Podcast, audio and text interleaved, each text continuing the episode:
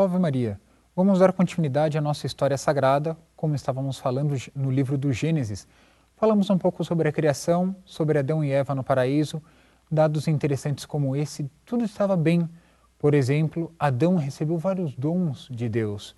Entre eles, Adão tinha a ciência infusa, por exemplo. Ele não tinha necessidade de fazer estudos como nós hoje em dia temos que fazer. Ele tinha outros dons, não sentia, não sentia fome, não sentia sede, tinha domínio sobre os animais.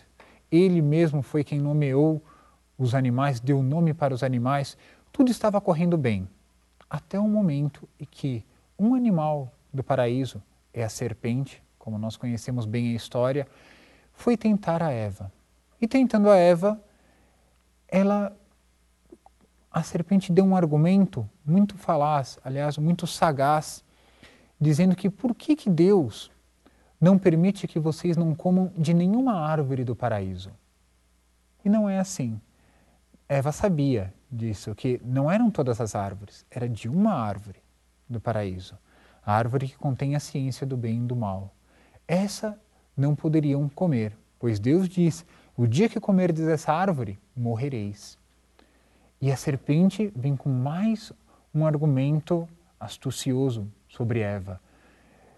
Não é verdade. É que o dia que comerdes dessa, do fruto dessa árvore, sereis como Deus. Então, essa, esse foi a, essa foi a tentação de Eva, de ser como Deus. E já vem palpitando no coração do ser humano o orgulho, aquele orgulho que muitas vezes nos quer destronar a Deus e colocar-nos no lugar de Deus. Onde a pessoa encontra oportunidade para ser o centro das atenções, ser o centro do universo, faz isso. E ali já começou no coração de Eva essa tendência. Nós conhecemos bem esse diálogo, está descrito no início do Gênesis, e Eva acaba tomando desse fruto e comendo, e percebeu o mal que havia feito. E como na nossa natureza humana, é, é, fácil nós percebermos isso, sobretudo quando tem crianças. Quando aprontam no colégio, ninguém quer aprontar sozinha, ou melhor, ninguém quer receber a culpa sozinha daquilo do mal que fez. Então sempre arruma companheiros, comparsas para aprontar em conjunto. Porque quando vier o castigo, se forem descobertos, também vai dividir a pena entre todos. Então é uma tendência nossa de sempre fazer o outro ir junto conosco, não só para o mal, mas como o bem também. Quando a pessoa recebe uma boa notícia, ela quer logo divulgar essa notícia. Então essa tendência tanto da alegria como da maldade, se a pessoa tem quer agrupar a outros para dar tanto uma notícia boa como fazer outros errarem juntos. E foi o que aconteceu com Eva. Ela logo propôs a Adão para que também comesse do fruto. E assim foi. Os nossos primeiros pais foram atingidos pelo que nós vamos chamar de pecado original. Ou seja, é uma herança que todos nós, foi um pecado na sua origem, que todos nós recebemos essa herança. Se nós houvéssemos recebido uma herança de nossos pais, digo nós mesmos, que fosse uma herança de uma boa soma em, em valor, por exemplo, em ouro, nós gostaríamos de receber uma herança. Pois bem, assim também nós recebemos essa herança que não é boa, é o pecado original. E com ela nós vamos ter que nos lidar a vida inteira. No caso, qual foi a pena que Adão e Eva receberam nessa sobre esse pecado? Eles se esconderam. A primeira coisa, se esconderam de Deus. E é normal, a pessoa não quer se apresentar diante de Deus, que é a pureza, que é a verdade, que é a beleza, e naquele estado que eles sabiam que a alma deles estavam, estava em pecado. Então se esconderam e Deus percebeu: Adão, por que se esconde? Por acaso sabes né, que está nu, que pecou e que saiu todo aquele brilho de Adão? E Adão logo começa a dar uma.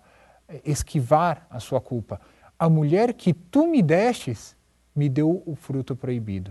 Ou seja, acusou o próprio Deus de que ele que deu Eva para, para Adão. E perguntou a Eva: Comestes do fruto? E Eva também se esquivou. A serpente me enganou e fez com que eu comesse desse fruto. Então nós vemos nessa psicologia do primeiro pecado, o pecado original, já involucrado toda a maldade humana. Eles que não tinham sofrimento, que não tinham dores, não tinham fome, cansaço, nem tinham necessidade de se alimentar para sobreviver, pecaram. Agora imagine tudo a, a herança que nós recebemos deles, nossos primeiros pais, Adão e Eva, através desse pecado. A dor, a fome, o cansaço. Em concreto, o que, que Deus diz para Adão? Adão agora vai ter como penitência o trabalho. Comerás o pão com o suor de teu rosto. E para Eva foi a penitência para dar à luz um novo ser, um novo filho. Isso se faria em meio às dores. Então foi instituído o trabalho, a pena e também as dores. Então, tudo isso já veio no, nosso, no primeiro pecado em Adão e Eva. Mas Deus não é um carrasco. Deus é Pai. Apesar da humanidade ser uma, uma humanidade pecadora, Deus prometeu também um Salvador. E prometeu que da descendência da mulher viria um Salvador. E que a mulher esmagaria a serpente. Tudo isso uma linguagem simbólica para dizer os filhos da luz, os filhos de Nossa Senhora, vai usar um santo, São Luís Maria Grião de Montfort, vai usar essa, essa imagem, são os filhos de Nossa Senhora, contra os filhos do demônio, os filhos da serpente. E a partir daí eu estou me estendendo um pouco sobre esse fato para entender o que vem depois.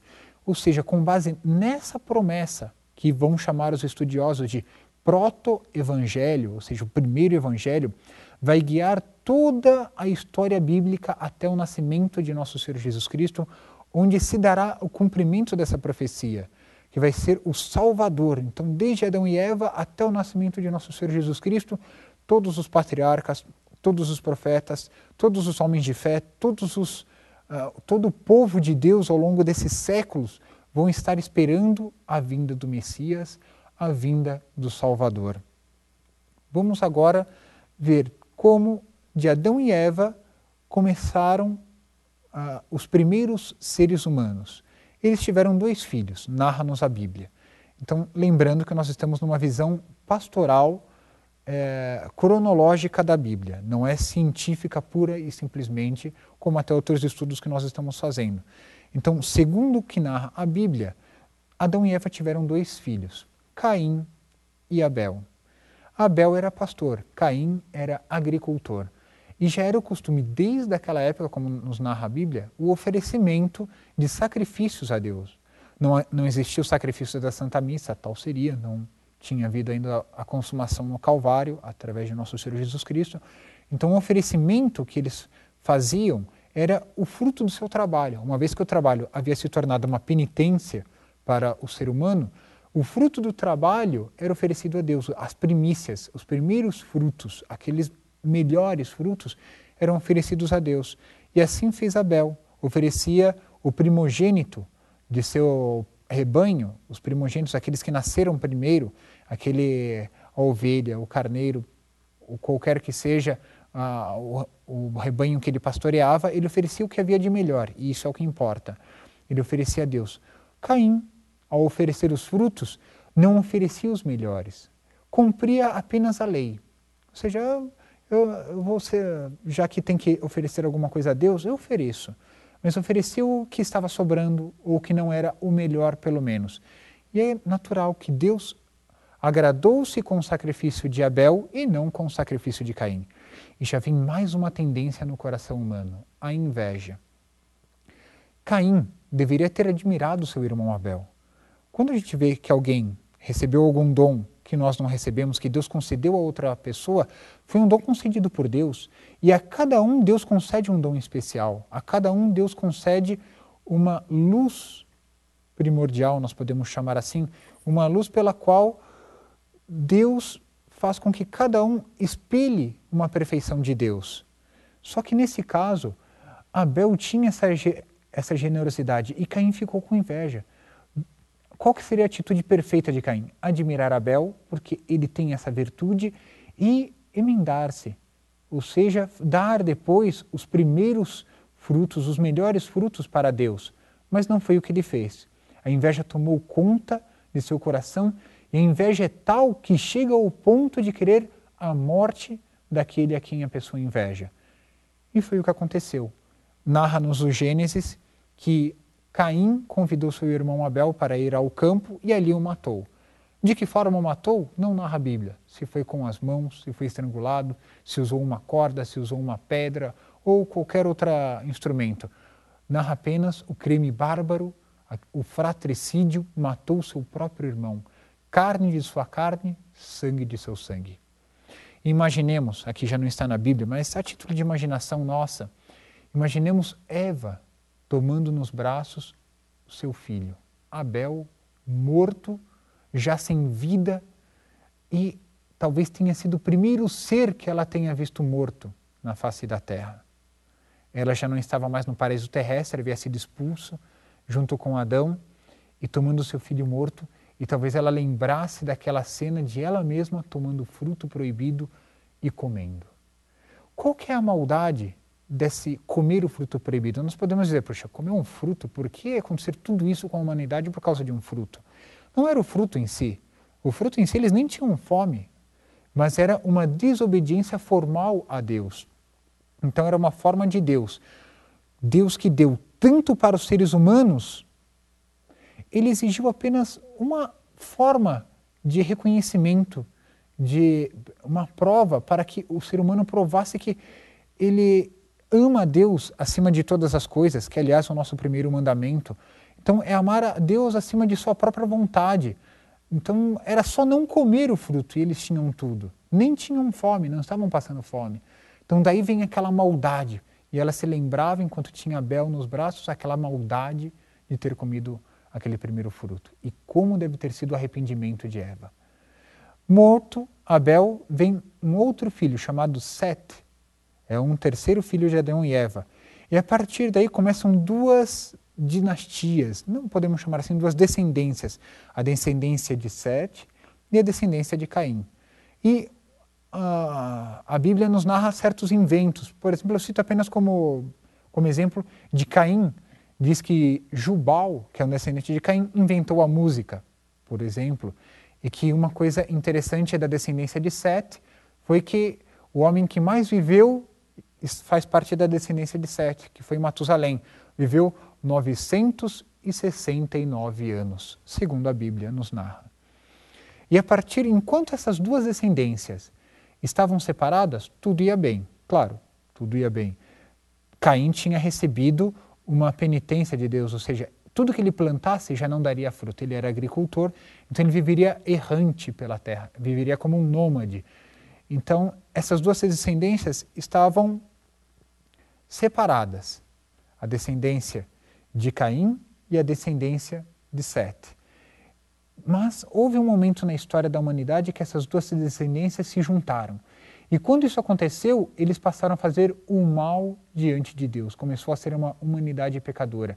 Eles se juntaram para o mal e não para o bem. E muitas vezes é o que acontece.